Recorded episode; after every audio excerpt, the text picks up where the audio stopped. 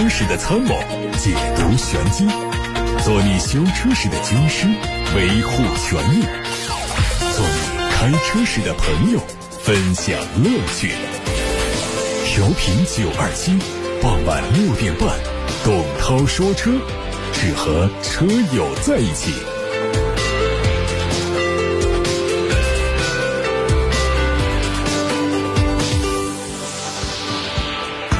各位晚上好，我是董涛，欢迎来到六点半到七点半直播的董涛说车。大家关于选车用车的提问，现在可以开始。八六八六六六六六正在开通热线，还有董涛说车微信公众号和董涛说车的微博，都能留言提问。看新闻，今天的头条很劲爆，东风雷诺和平分手。继长安铃木、长安标致、雪铁龙之后，东风雷诺成为又一家解散的合资车企。昨天，东风汽车集团股份有限公司发布公告宣布，鉴于国内汽车市场下滑和东风雷诺的经营状况，股东双方拟将对东风雷诺进行重组。法国雷诺打算把他持有的东风雷诺百分之五十股权转让给东风集团，东风雷诺将停止雷诺品牌燃油乘用车相关业务活动，后续工厂渠道将会由东风公司接手。同一天，雷诺发布在中国的全新战略，宣布未来在中国市场将会把重心放在轻型商用车和电动汽车领域，两项重点业务将分别通过另外三家合资公司：华晨雷诺金杯汽车有限公司、易捷特新能源汽车有限公司和江铃集团新能源汽车公司开展。另外，雷诺还将通过现有的经销商网络以及联盟，继续为三十万雷诺车主提供售后服务。至于，雷诺和东风的关系也将由夫妻做回朋友。雷诺集团表示，公司未来还会为东风提供零部件、柴油机许可，在智能网联汽车领域开展合作。东风、雷诺、日产三方未来还会继续加强合作。在东风雷诺解散后，业内人士纷纷猜测，还有一家合资公司将会是下一个出局者。国产 Model 3。标准续航升级版上市四个月之后，特斯拉随即发布了国产长续航后轮驱动版，两款车相差四万元，后者补贴之后的售价三十三万九千零五，性能更强，续航里程也多了两百多公里，这是特斯拉历史上最长续航的 Model 3。新车发布不久之后，引起了部分国产 Model 3标准续航升级版车主的不满，维权事件再次爆发。维权车主表示，他们都是近期提的车，提车前询问特斯拉官方直营店工作人员新车发布消息，被告知 Model 3长续航后轮驱动版不会近期国产推出，或者不会国产推出。结果提车不到一个月，特斯拉就发布了国产长续航后轮驱动版的 Model 3。另外有维权车主说，他们是被提前提车，原本约定的是四五月份交付，最后都提前交付了新车。最近有几位夏利汽车的员工说，从夏利去往博骏的员工中有超过两百名员工联名举报了一汽和南京博骏混改过程中的违纪违法。二零一九年十月底，一汽夏利和南京博骏共同出资成立了合资公司开发新车型，其中一汽夏利以部分资产及负债。作价出资五点零五亿元，持有合资公司百分之十九点九的股权。南京博骏以现金出资二十点三四亿元，持有合资公司百分之八十点一的股权。彼时，一汽夏利表示，新成立的合资公司应在取得营业执照之后三十天起完成首期交付出资十亿元，在合资公司成立六个月内，而且已经取得汽车整车生产资质之后，完成剩余缴付出资十点三四亿元。但是，根据一汽夏利二零二零年元月十四号的公告，南京博骏以货币方式向天津博骏只交付了一千四百万元资金。夏利员工声称。一汽集团委托北京相关律师事务所做了尽职调查，后者所拟的报告中明确指明博骏融资安排无法予以核实，而南京博骏也没有提供任何文件或材料。但在这种情况下，一汽方面仍然重组，而且没有审查博骏融资的任何合同。夏利员工认为这是造成国有资产流失、员工利益受损的直接原因。日前，宝马重申了为实现未来的零排放，公司将。不仅专注在电动汽车的研发，还计划开发氢燃料电池，并透露将会出现在宝马轻动力下一代原型车上的一些相关技术细节。宝马集团负责氢燃料电池技术和车辆项目的副总裁介绍，即将在纯电动 iX3 上第一次采用第五代的 eDrive 电力驱动系统，也将集成到这个系统当中。宝马方面表示，这个系统将配备宝马集团和丰田汽车公司合作研发的燃料电池，和宝马集团独立开发的燃料电池组以及整体驱动系统。另外，宝马计划将基于当前的 X5 车型对氢燃料电池动力系统的实验性进行小规模的量产。根据不同的市场情况和要求，宝马集团最早在未来十年的后半场上市燃料电池汽车。有媒体获取了一组奔驰国产全新 GLA 车型的实拍图，包括 1.3T 低功率版和 1.3T 的高功率版。高功率版有四驱，新车会在今年八月份正式上市。全新 GLA 车长四米四二，宽一米八三，轴距两米七二，尺寸略大于两驱车。动力方面呢，用的是 1.3T 高功率，最大功率120千瓦，传动系统是七速的双离合，百公里的综合油耗。标称六点九升。再看国产沃尔沃 S90 长轴中期改款实车图，这个车的外观部分呢是延续海外版的设计，对前雾灯、对前包围的装饰条和进气口以及后扰流板都做了调整。车尾可以看到贴有 B 四 B 五的动力标志，这表明了它配备了四十八伏混动技术。目前沃尔沃 XC90 已经完成了中期改款车型的上市，预计国产 S90 长轴版会在下半年正式上市。这车除了外观的变化之外，最值得关注的就是动力系统，换上了进口的 2.0T 发动机。现款的 2.0T 发动机是张家口沃尔沃汽车发动机制造有限公司生产的国产机型。福特中国传出消息，2020款的福特野马驰影性能进阶版已经在今年元月正式上市，它的售价三十九万四千八。作为一款新增车型，福特野马驰影性能进阶版延续了现款的外观，整体在配置上有一些提升，在普通版的基础上增加了主动电磁感应悬挂、运动型的大尾翼。内饰方面呢，延续现在的风格设计，增加了十二个喇叭的。立体声环绕音响系统。上汽荣威官方传出消息，旗下的紧凑型 SUV RX5 Plus 将会在今年五月份亮相。作为现款 RX5 的中期改款，它采用了全新的命名方式和设计风格，整体更具有新鲜感。它的格栅内部纹理采用的是数字化的律动元素，并且命名叫做“数字化涌现熔林纹理”。外观方面呢，荣威 RX5 Plus 采用的是全新的格栅。而且配上了黑底的荣威 logo，以及发动机舱盖上也有立体式的线条组合，所以看上去还比较复杂。车身的侧面跟现款一致，尾部是多边形的尾灯组，并且用一根镀铬装饰条连接起来，适当的拉宽了这个车的横向视线。之前广汽新能源的埃安。LX70 Lite 车型已经上市，补贴之后的价格二十二万九千六，它配上了最大功率一百三十五千瓦的电驱系统，官方标称零百加速时间七点八秒钟，NEDC 续航里程五百二十公里。目前已经有五款在售车型，分别是六零、七零、八零、八零 D 和八零 D Max。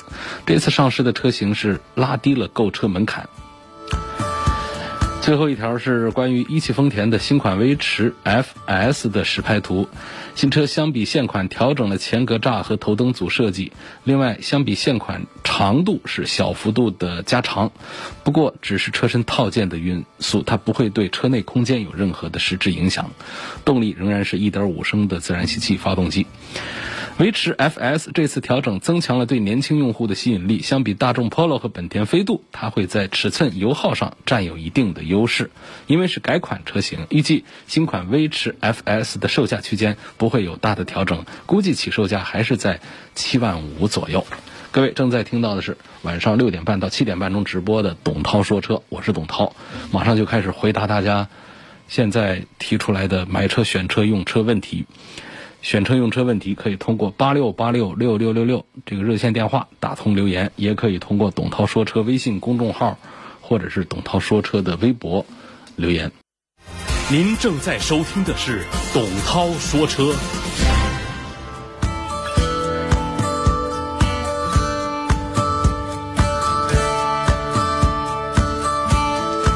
回答大家的买车、选车、用车问题之前，要跟大家再啰嗦两句这个东风雷诺解散的事儿。相信很多朋友听到这个信息之后是震惊的吧？昨天雷诺集团发布了在中国市场的全新战略，未来雷诺集团在中国的业务重心会放在商用车和电动车的领域。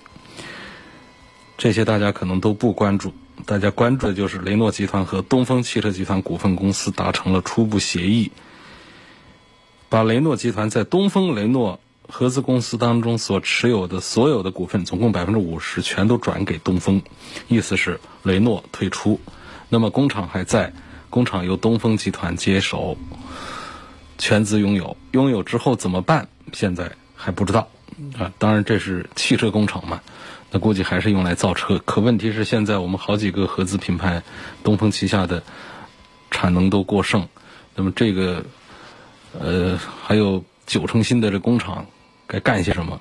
确实我们也是很期待能够有进一步的信息放出来。根据东风汽车发布的公告显示，因为国内汽车市场下滑，还有东风雷诺的经营状况不好，股东方都同意对东风雷诺进行重组，双方已经签署了。不具约束性的备忘录，达成了初步的意向。雷诺把他持有的东风雷诺百分之五十股权转让给东风汽车集团，东风雷诺将停止雷诺品牌相关业务活动。这相关业务活动是指什么呢？就是生产汽车、销售汽车、宣传汽车。所以资料显示，东风雷诺成立于二零一三年。由东风汽车集团和法国雷诺集团共同出资，各方都持股百分之五十。当时还记得，东风雷诺是有一个神奇的一个速度，就是从立项到第一辆车从生产线上开下来，大概短短就用了一年多的时间，就特别快。而且呢，还有一个亮点就是整个东风雷诺的工厂的选址，可以说是咱们这个。中国湖北武汉，呃，给给了很大的倾斜，就在这个三环边上，三环线西边边上，这是非常贴近于市中心的地方来建整车的生产工厂。我们看全国的所有的整车生产工厂，几乎没有贴市中心这么近的，这么好的地块都给了东风雷诺。可见，在二零一三年立项建厂之初呢，本地政府。是对于东风雷诺，包括东风公司对于东风雷诺是寄予多么高的期待。可是呢，东风雷诺在中国的发展并不如意呀。二零一七年达到它的销售高峰，卖到了七万二啊，那一年的目标也定的，因为它的上一年好像还只有一六年是五万多辆还是多少，一七年蹦到了。这个七万多辆，呃，于是一路高歌啊，当时还比较高调，可是呢，紧接着就往下垮，到了去年二零一九年，销量就只有一万多辆了，下滑了百分之六十多，然后呢，再加上这个疫情来袭，最后一根稻草就把它给压垮了，何况它还不是一根稻草，呃，是全球轰轰烈烈的疫情。新冠肺炎的疫情，这不是一根稻草，这是一捆稻草，就把这个本来就已经不行了的骆驼给压垮了。今年二零二零年的元月份到三月份，这个东风雷诺累计只卖了六百六十多辆车，同比下滑了百分之八十八点六五。虽然说东风汽车集团和雷诺集团签署了股权交易备忘录，但是雷诺集团反复反复强调说，转让股份不意味着退出。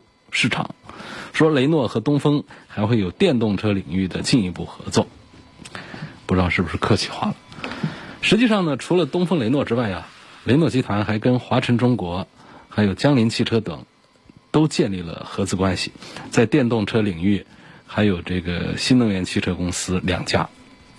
那么在呃，轻型商用车领域呢是有华晨雷诺金杯汽车有限公司，这几个公司是不撤的，是还在的。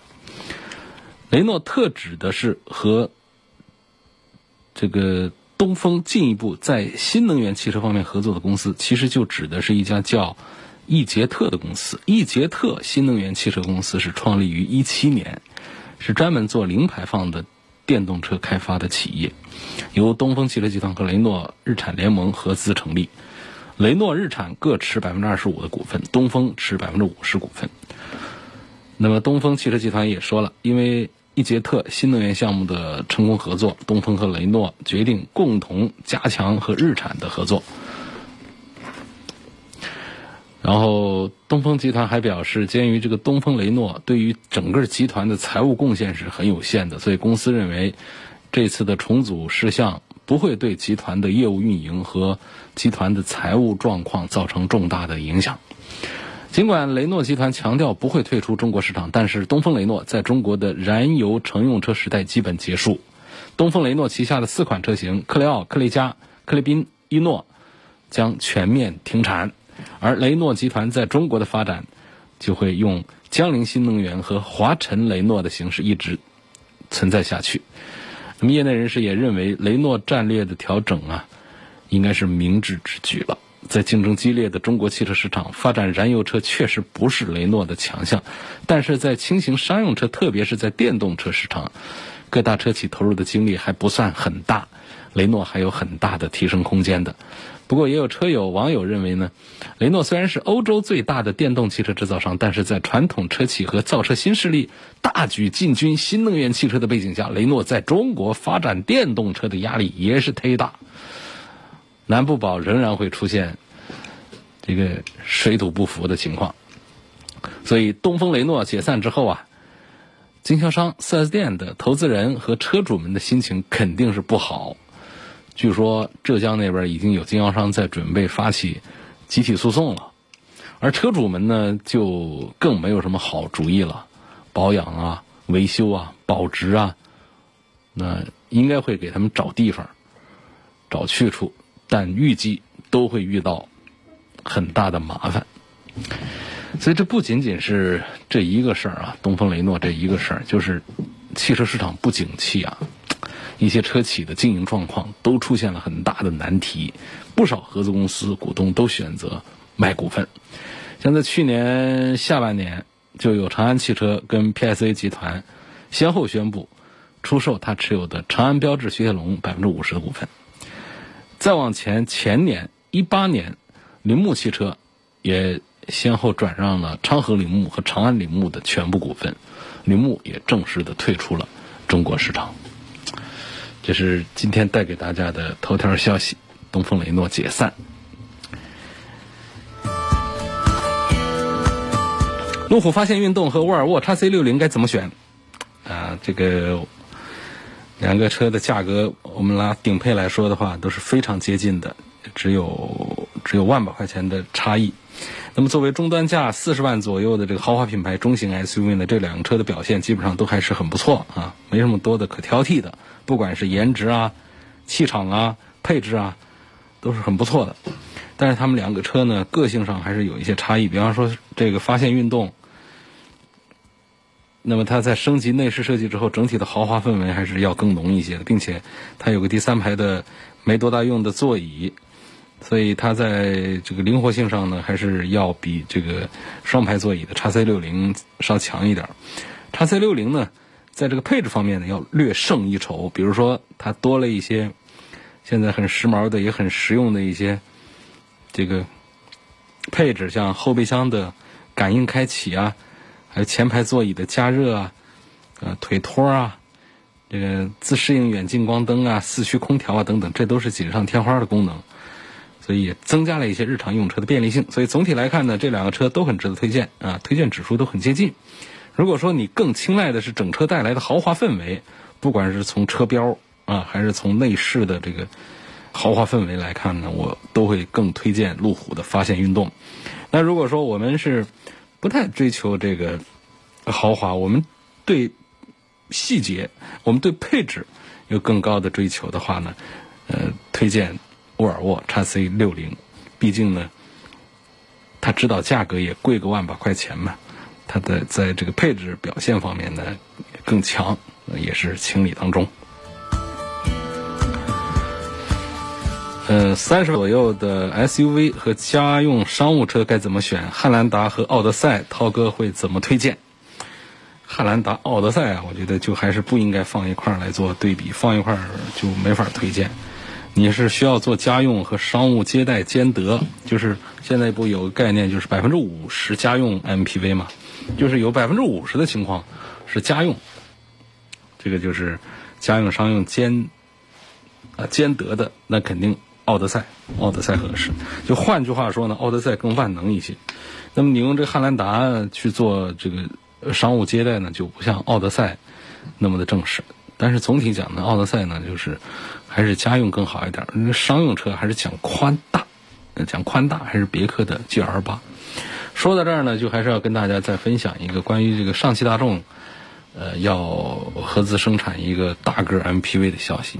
说实话，这个市场很大。很大呢，但是现在看车呢不多。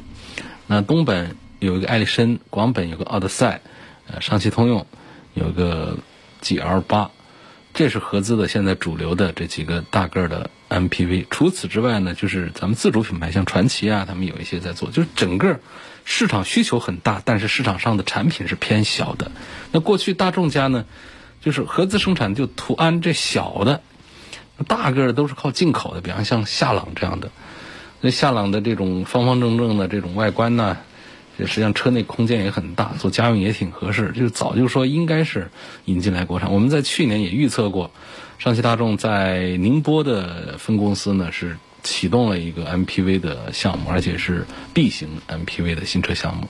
那我们想在大众的整个的产品序列里面，它哪有别的多的这些 B 型的 MPV 呢？可不就夏朗了吗？所以应该很可能就是。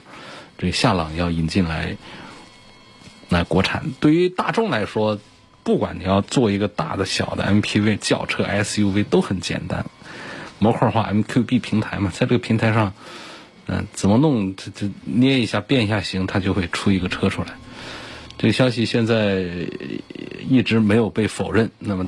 差不多就该该是个真的消息，我们也期盼着市场上能够有新鲜的血液加入竞争，让我们的消费者得到降价呀，或者增配呀，或者更多选项这样的实惠。看叶先生通过八六八六六六六六留言提问：可靠性、安全性、舒适性、故障率方面对比一下丰田奕泽和马自达的 CX 四，预算十五六万，怎么推荐？呃，实际上在这个可靠性方面呢。包括安全性方面这两个项目上啊，呃，还有故障率方面，我都认可丰田奕泽要多一些。嗯，那么这是来自丰田的这个很先进的一个平台的这个产品，在这个平台上诞生了很多的车型，在成本管理也在品质的管理方面都是做的非常的优秀，所以丰田的奕泽呢。呃，在这三个项目上，我都会推荐它多一点。不过在舒适性方面呢，一则显小，啊，这个价位差不多的情况下，马自达 CX 简直都比它大了一圈空间也都大了很多。所以注重这个舒适性的话呢，这个我还是赞成马自达的 CX 要多一点。因此呢，这两个车的推荐方向上呢，比较年轻的朋友呢，我赞成一泽。它外观也都很犀利、很年轻、很时尚。那马自达 CS 空间大一点儿，那造型方面呢，没有像这个丰田奕泽那样的新潮、呃先锋，所以呢，它可以空间大一点，也显得沉稳一点。我把它推荐给家庭用户多一点。啊，马自达的 CX 和丰田的奕泽就这么来说。新款的大众途锐这款车是否值得买？哎，从动力、性能、维修保养方面评价。2.0T 和 3.0T，问 2.0T 的这个动力是否够用？用久了之后啊，呃，它会不会噪音很大？你是想哪儿去了？这怎么会对这个四缸机这么大的偏见？我待会儿会说，在四缸机上我还有另外的观点啊。但是，就是说，你你别说是四缸机，就是三缸机，这个用久了噪音会变大这个事儿，我觉得根本都是不成立的。从机械这个原理上讲，它不存在这样的道理。就是你你除非说这发动机就是用老了，用老了以后用老了，你这 V 六、V 八、V 十用老了，它也会没有新的那么好啊。当然说像丰田的这个雷克萨斯旗下的一些产品，一些老的 LS，那确实是特别厉害，开了十年八年，那发动机上还可以立根烟点着。烟不倒，你看它震动和噪音该多小，啊，那个都是特例了。但大多数的这种四缸机啊，什么五缸、六缸啊，这个就不用担心说我开久了它噪音会变大，啊，这个话题我们不谈了，这没有意义的一个话题，不存在的啊。那么关于这个 2.0T 和 3.0T，它们在动力性能上的这个区别，那肯定就大了啊，这个不用说，嗯，这个在少数车型上呢，它的区别会。小一点，在哪儿呢？比方说，我们讲这个，讲奔驰，那奔驰的 S 级上面，它也有这个 2.0T。当然说，奔驰的 2.0T 现在在新的 S 上，就在推出的产品上是把它取消掉了啊，是不要了，还是回到这个这个六缸的这个最低配也是六缸的这个阵营当中去。那么我说这个在奔驰 S 上面的这个 2.0T。跟那个三点零 T 呢，实际上动力上几乎都，呃，就就这个区别都都都很小，都可以忽略了。但是到了这个大众的途锐上呢，这个区别呢，呃，还是还是还是有一点大的，还是那开的时候能明显的感觉到，尤其是这个前段的这个速度，二点零 T 是没有三点零 T 那么的好的。但是这个不重要，你首先要考虑到，第一，途锐这个平台在那儿，这个起点很高的。这个大众的这个 SUV 的平台，在这个平台上是有奥迪 Q7，还有宾利的天越的。尽管说底盘不一样，这个配件也不一样，但是他们的设计起点还有他们的品控这各个方面，这个起点是很齐的。所以，但是呢，它因为大众进口大众的这个品牌不灵啊，它卖的不好啊，网点也少啊，所以它价格定价就低，再加上优惠。所以现在是五十万以下能整个途锐，这还算不划，不占便宜吗？肯定消费者占便宜了。所以这样的情况下呢，我们就不要把它当做百万级的这个高端的 SUV 来看待。你要这样看，那确实是，呃，这个飞 V 六不好看，但是也就四五十万，四五十万我们买其他的这个，呃，包括一些合资车啊，进口的紧凑一点的这个 SUV。中型的不都是得是四五十万的这个价格吗？不都是二点零 T 的四缸机吗？那么到途锐上，我们还是降低对它的期待，它本身就卖成四十几万了，所以我觉得是应该推荐买它的二点零 T 的这个动力的啊。呃，在后期维护保养这方面呢，就是进口大众呢，它。呃，网络还是少一些，这个稍微麻烦。但是我觉得它不用像我们刚才提到的这个东风雷诺，我们说啊，东风雷诺的投资人们，呃，就是这个四 S 店的投资人们，还有车主们，应该是有一点点心情不好。就是说，东风也会接管这些车主的售后事宜，但是呢，它毕竟不可能说我我随便找一个地方，它都很容易的能够做到维修保养。但是大众不一样，大众呢，大众中国。它有两个大的合资工厂，一个是上汽大众，一个是一汽大众。那么将来万一说我们说，假如这个进口大众不干了，退出中国市场，那么进口大众的这个这个售后的部分呢，仍然可以有一汽大众、上汽大众这么大的网络来把它接盘，而雷诺就这方面就不大好办了。雷诺也可能说啊，我我放到东风日产的店里去来做这个雷诺的这个售后问题。这毕竟还是两个品牌，然后在部件通用各个方面呢，有一些这个相同的地方，但是更多的还是不同。但大众不一样了，大众这一个平台上下来，进口的、国产的，他们在这个这个模块化的这个平台上有很多的部件是可以通用，很多的培训都是一样做的，所以说。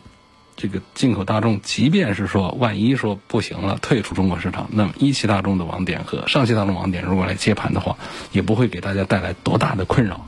所以从这些角度讲，我要说的意思就是，呃，这个途锐这个车优惠过后性价比很好，还是值得买的。所以刚才我说，我还会说到四缸发动机的另外一个方面的观点，就是说，呃，也有网友问到了奔驰 S 和宝马七系的 2.0T 四缸机是否值得买？我们知道他们宝马七系先上的这个低配的上四缸 2.0T，那奔驰是后上的，但是我是不推荐的。不是四缸发动机好不好的问题啊，也不是动力够不够用的问题，也不是讲不讲环保的问题。我讲环保，你真讲环保，你少开车不就行了吗？我干嘛在买车的时候一定要用这环保，呃，这么一个一个挡箭牌来来来来说事儿哈？主要是什么呢？就是我个人确实也就接受不了买一个四口缸的 D 级车啊，豪华 D 级车。我想这可以代表我们很多 D 级车车主的一个心态，就。大家相当多的主流的观点还是认为 D 级车应该是以六缸作为底线的。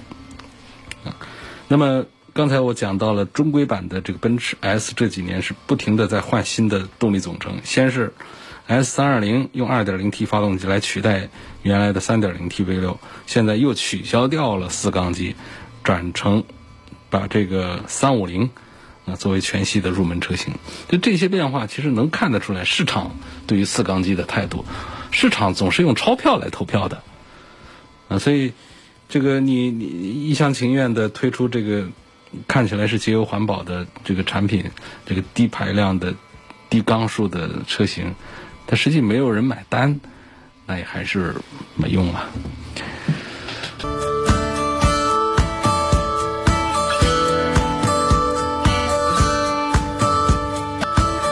好，继续回答大家的问题。下一个问题问到奥迪 Q7 插电混动这车怎么样？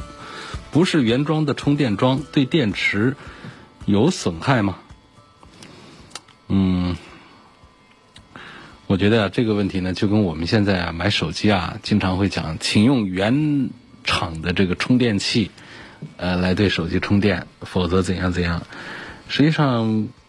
不一定，你只要那个接头是对的，就是那个充电的那种那个变压器那个部分呢，只要输出的电压和电流是差不多的，本身呢这个手机电路里头都有保护的功能。你别你不要说这是一个这呃一安的一个输出，我给你上一个五安的一个输出，那可就有问题。你说一安的输出，我用两安的啊，我给手机充电的充电器。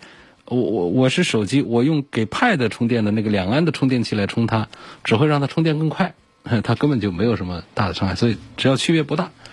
包括说我是苹果手机，我不用苹果手机，我用华为的，只要这个输出的电压起伏不大，输出电流啊在那左右起伏不大，其实都是可以用的，不存在这个电的事儿，哪有那么的？还有的一些小电器上竟然是写，请用什么电池，你。用别的电池就，这个其实也也也就不大对。电池更多的是一种持久性的这方面一些区别。像有一个品牌电池，它就明显的比其他品牌的更耐用一些。所以一定要注意的是什么呢？就水货电池以及水货充电器。那么这些对于电器的伤害，那就是呃不可避免的，那是很可能发生的事儿了。这本来是说车的，说到电器上去了，就说这个。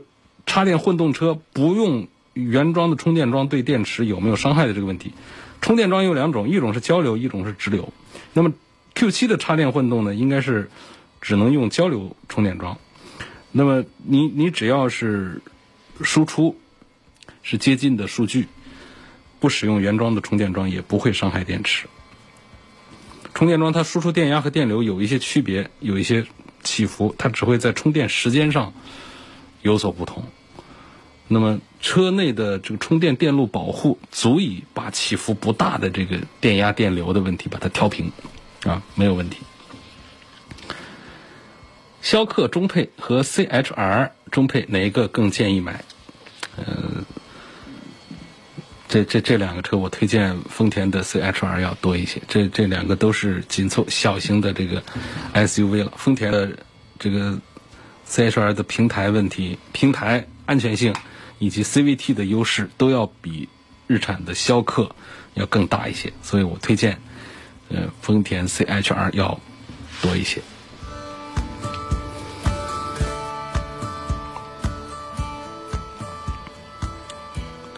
下面一个问题说，我想买一辆家庭用车，动力要求很足，就是要求动力好。看了几款车，有东风风神的奕炫、吉利帝豪 GL、东风标致408，都是一点五 T 的，那标致是一点六 T 的。这三款车各有优缺点。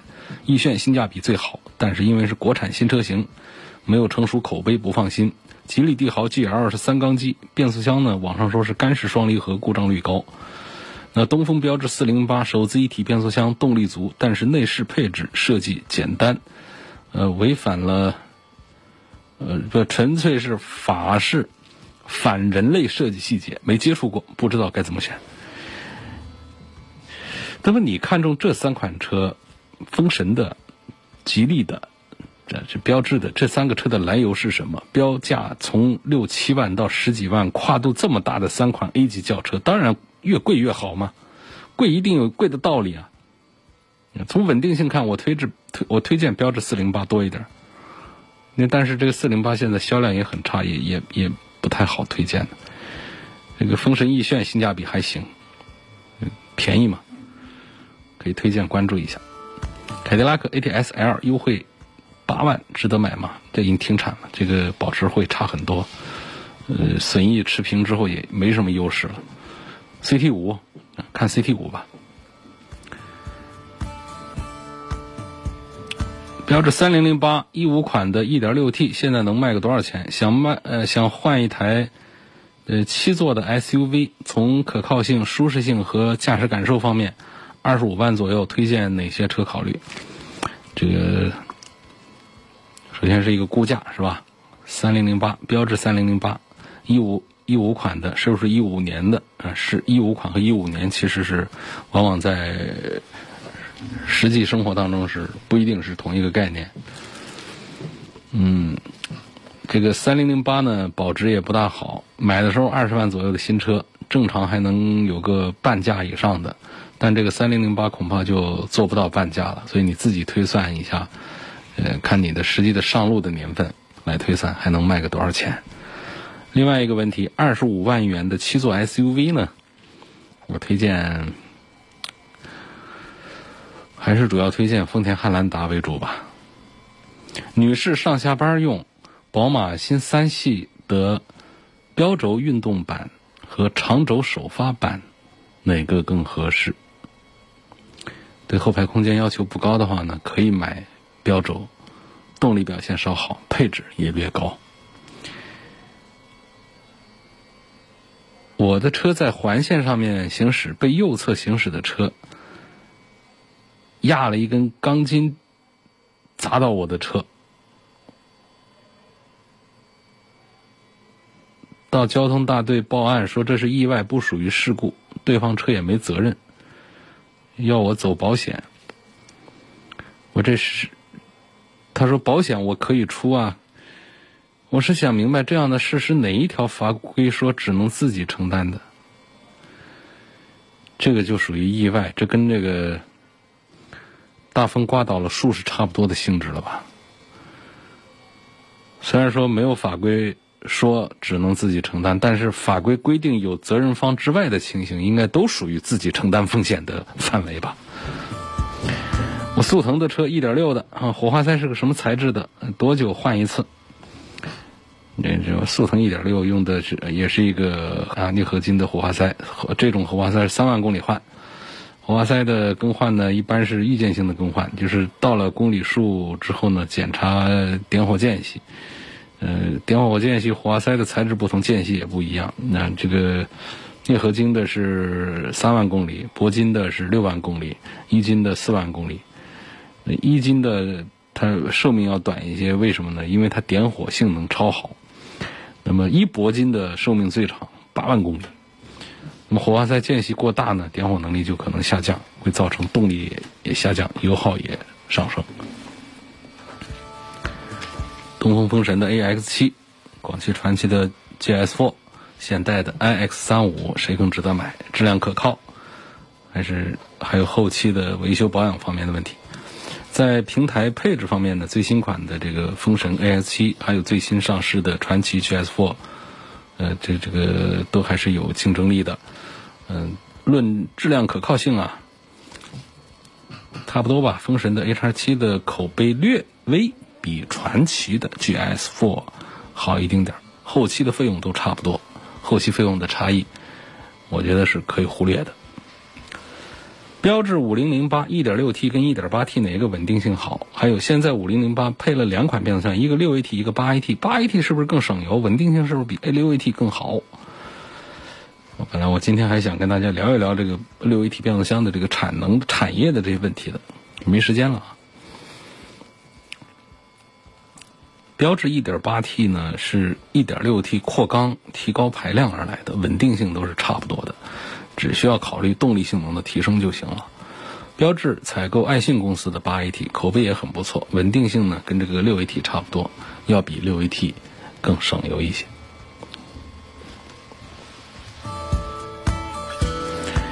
Inspire 和雅阁该怎么选？这个区别都很小。那他们之间选的原则有三个：一，喜欢运动一点，你就选 Inspire。喜欢舒服舒适一点就选择雅阁，第二个呢，喜欢外观成熟一点，你就选 Inspire；喜欢张扬一点就选雅阁。第三呢，就选择 4S 店离你家近的那个和优惠幅度大的那个。你看看这这里其实出现了矛盾点啊，就是它的底盘调的要硬一点、运动一点的，它的外观反而要成熟一点。他说的是，这是 Inspire，而这个。底盘舒适一点而外观还张扬一点的那个车是雅阁，其实这是有一点，有一点这个这个矛盾的。应该讲是底盘硬朗运动一点的车，外观也要张扬一点。呃，底盘舒适一点的外观也要成熟一点，这个才对，这是正常逻辑。但是呢，这个。东风本田和广州本田的这两个产品呢，他们在做差异化设计的时候，是故意做了这么一个呃交叉模糊地带，也挺让人费解的。今天就到这儿吧，感谢各位收听和参与晚上六点半到七点半钟直播的董涛说车。大家有更多的选车用车问题，明天晚上六点半钟可以继续参与节目提问，也可以在节目时间以外。通过董涛说车的全媒体平台提问，这些平台包括微信公众号、微博、蜻蜓、喜马拉雅，还有九头鸟，包括微信小程序梧桐车话等等。错过收听的，想重听音频的，重点向大家推荐的，像蜻蜓、喜马拉雅有，还有董涛说车的微信公众号，通常也会隔天把头一天的这个节目的剪辑之后的音频传上来，呃，供大家探讨。